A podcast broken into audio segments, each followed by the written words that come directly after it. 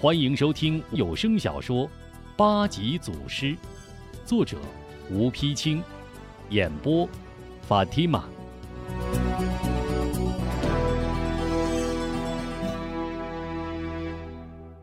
第十七回，康素娥初闻丈夫训，二贤女让婚争除奸。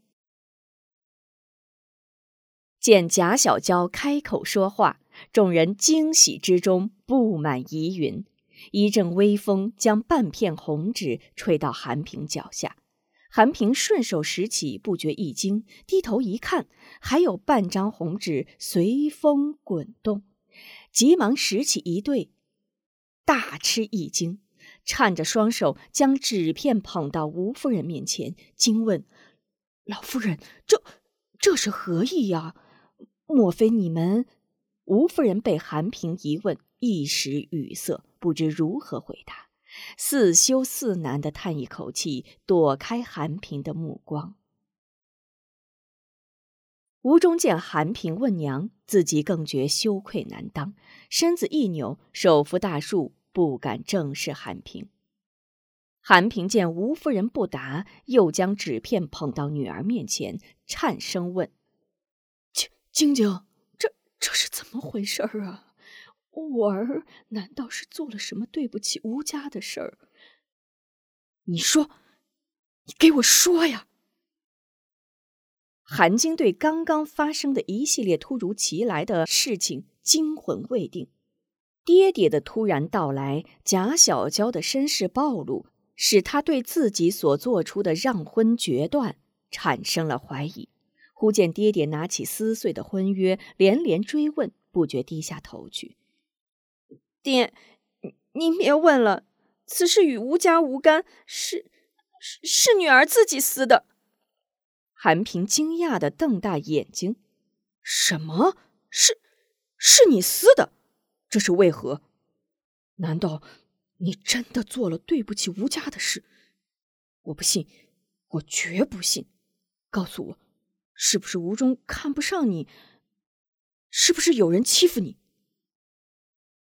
小娇再也看不下去了，收起开口说话的狂喜，羞愧的一步步向韩平走去，扑通跪倒在韩平面前，落泪道：“爹。”此事不怪伯母，也也不怪中弟，都是女儿不好。金妹虽想忍痛割爱成全于我，但婚姻大事一诺千金，岂能说毁就毁？请义父将婚约收起，女儿绝不会做这种不仁不义之事。韩晶被小娇突如其来的一番话再次打动，对自己刚才的闪念深深后悔。猛然扑倒在小娇身上，雅姐，不，小娇姐，你这是什么话？我和钟哥是兄妹，钟哥就是我的亲哥哥，爹不知内情，你千万别听爹的。说着，回头面向韩平，爹，我与钟哥从小就是兄妹，并不知婚约。小娇姐自来到孟城后，与钟哥相敬相爱。为了保护钟哥，以身挡剑，险些丧了性命，女儿这才……吴中再也无法沉默，羞愧的跪在韩平面前。韩叔叔，都怪小侄无知，冷淡了静妹。吴夫人见孩子们把事情说开，也忙过来。老韩兄弟，这事儿不能怪孩子们，都是我怕钟儿练武分心，不敢向孩子们吐露真情。这才闹出这档子事来，哎，是我对不起你和晶晶，要怪啊，就怪我吧。韩平看看这个，瞧瞧那个，握着纸片的双手渐渐垂下，纸片飘然落地，轻轻的叹了口气，双眼含泪道：“哎，算了，看来啊，这都是真主的前定啊。”遂向吴夫人一一。老夫人将金靖拉扯成人，韩平感激不尽，千万休怪韩平的粗鲁。贾小娇泪眼朦胧，看着从韩平手中飘落的红纸片，就像从韩晶心中流出的血，一滴一滴落在自己面前，不由挺身而起。义父、义父、师母、伯母，你们放心，好人终会有好报，钟弟和精美的缘分绝不会断。康婆婆半天没有插话，听了小娇的话，暗暗点头，笑呵呵走了过来。好，好了，我看啊，这件事就别再说了。人想不如天定，让他随缘而安吧。吴夫人一听康婆婆说起随缘而安，突然想起康婆婆与吴明霞几十年失散又团圆，笑道：“ 是啊，真主定下的缘分。”谁也难以改变。像婆婆与无名老人家失散几十年，历经多少波折磨难，终又团圆，这不是就是一桩奇缘吗？康婆婆闻听吴夫人之话，一愣：“夫人，你、你、你在说些什么呀？怎么你也和老身开起玩笑来了？”吴忠连忙上前问：“奶奶，难道我师父？”没找到你老人家，康婆婆越听越糊涂。你师傅？你师傅是谁呀？他找我何事？瞧你们娘俩今天这是怎么了？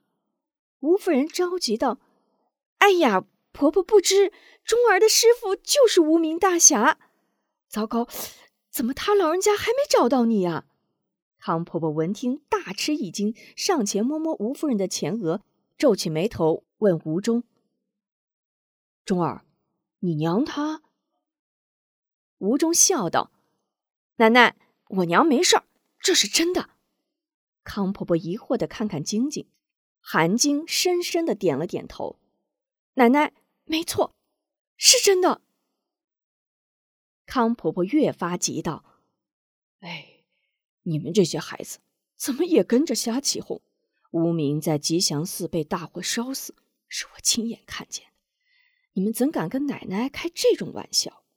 吴夫人见康婆婆发急，方知无名大侠真是尚未找到康婆婆，忙道：“婆婆莫急，原来您老人家还不知道，无名大侠并未被烧死，是钟儿和戴老筛海在灰烬中将他救起，后多亏神医王老郎中诊治，丁家寺丁老阿红赠予解毒妙药，老哈子是指朝过境的人。”老哈指王六伯赠于西域仙泉之水，剧毒全解，先后收爱武、钟儿为徒。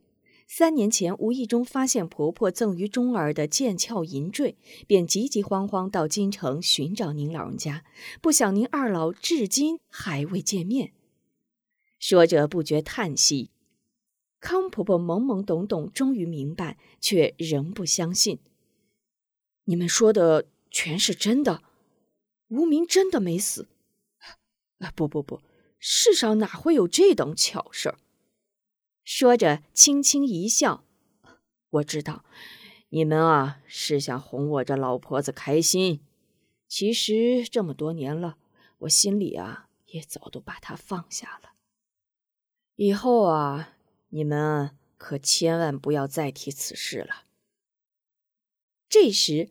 爱武站在一旁，一直等待拜见师母。见师母仍不相信众人之话，忽然一抖大枪，喊声：“师弟，看枪！”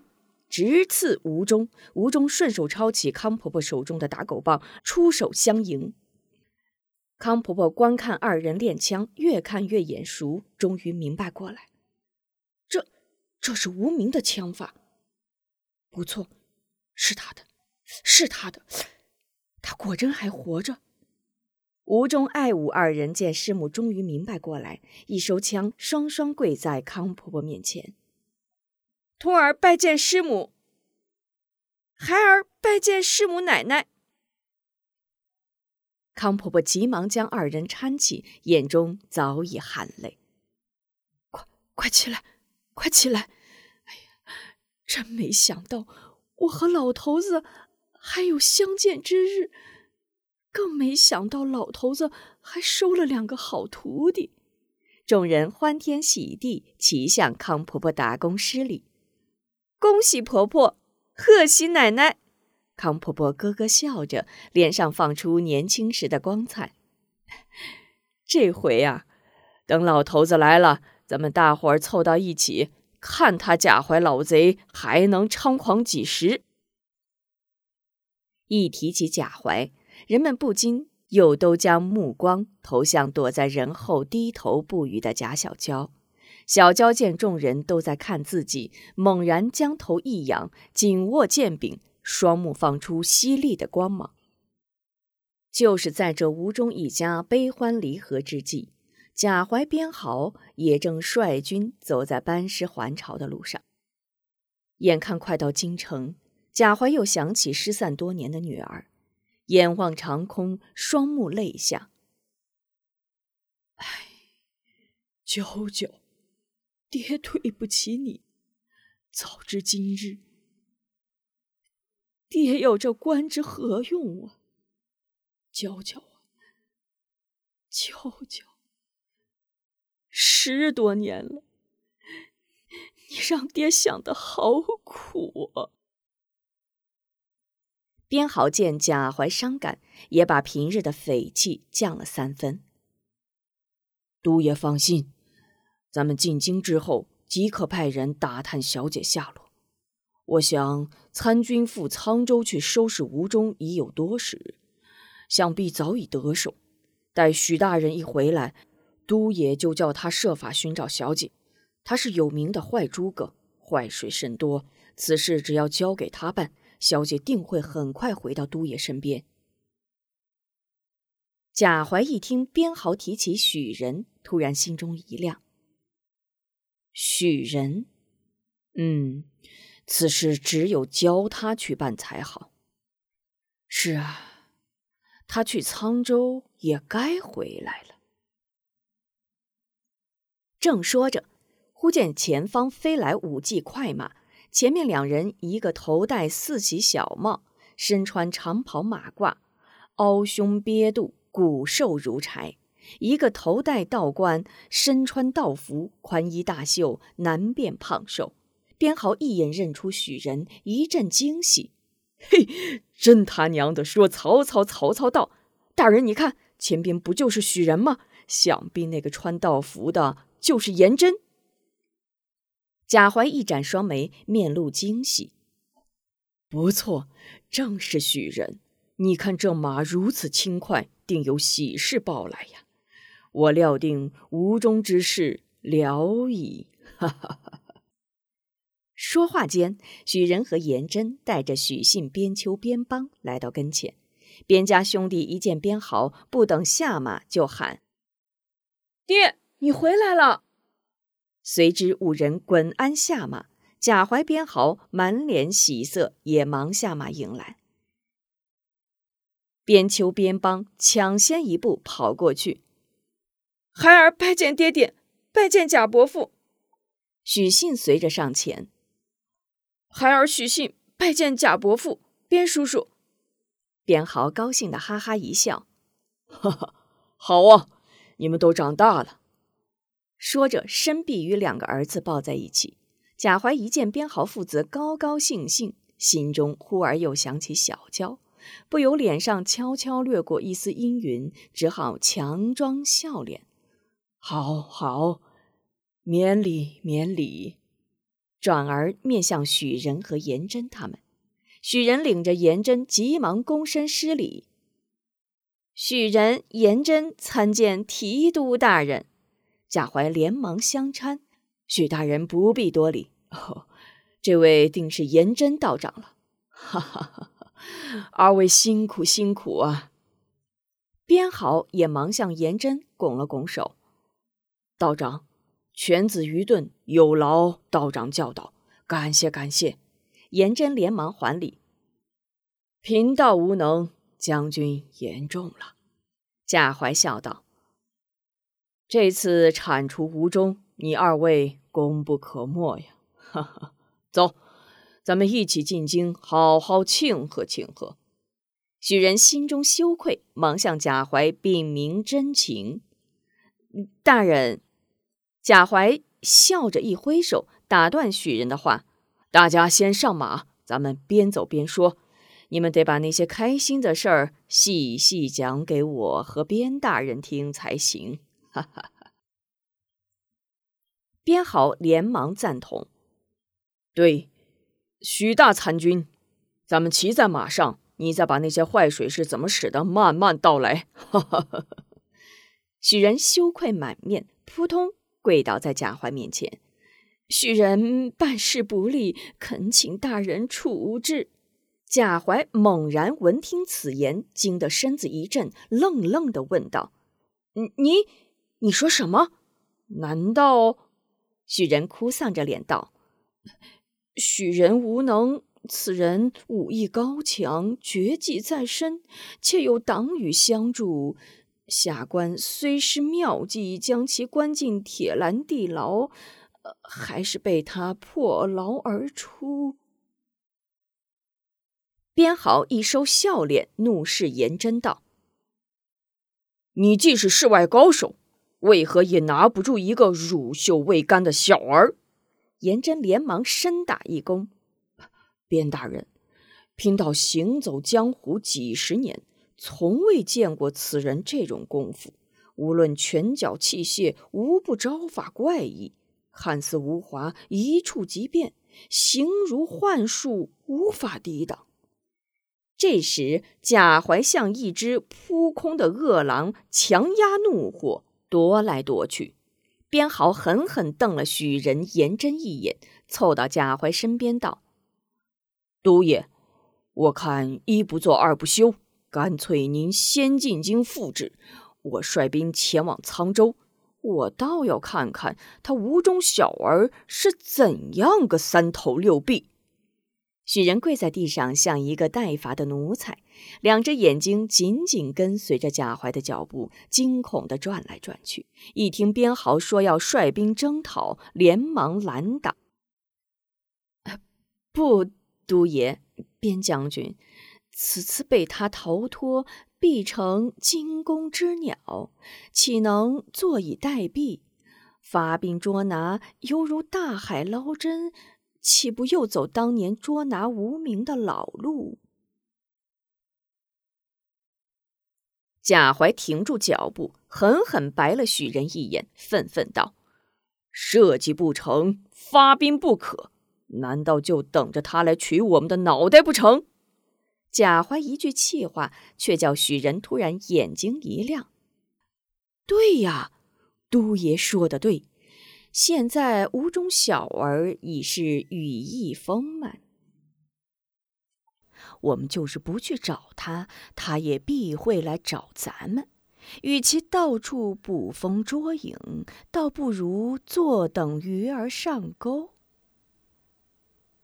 嗯，你是说我们设好套子，等着他自己来钻？贾怀听出了门道，口气缓和下来。许仁见贾怀怒气渐消，立刻爬起身来，眉飞色舞，又献良策：“都爷，这叫守株待兔，张网捕鱼。只要在提督府设下机关埋伏，布好天罗地网，管教他无中有来无回。”边豪白一眼许仁，讥讽道：“哼，有来无回。”那在沧州已经将吴中拿住，为何又让他跑了？当时如若边某在场，一刀结果了他的性命，哪还会有这等后患？许人心中有气难以发作，忍了一忍，夹讽带刺道：“上次虽是将他诓入地牢，却并未绑住其手脚，无人可近他身。”这才想用火药炸毁地牢，让他永远埋在地下。不想竟被他破牢而出，就连我许人与道长都险些丢了脑袋。这次有边将军亲自坐镇，自然万无一失。贾怀此时气已全消，见边许二人话中带刺，忙道：“嗯。”你二人说的都在理，吴中既然武功如此高强，还是计情为上。不过这回只要将他拿住，就要就地正法，不能让他再有翻手之机。许参军可速调工匠，修造各种机关暗道，迎接鱼儿到来。许仁义拱手，遵命，领命站在一旁。贾怀接道：“颜真道长，你乃世外高人，不知能否请几个可与吴中武功相抵之人前来相助？”颜真急忙拱手施礼：“贫道愿望。”贾怀见安排停当，心中松一口气。好，刻不容缓。你二人要连夜行动，边将军要率军把好提督府，不可出一点差错。三人齐呼：“请都爷放心。”请您继续收听八级祖师。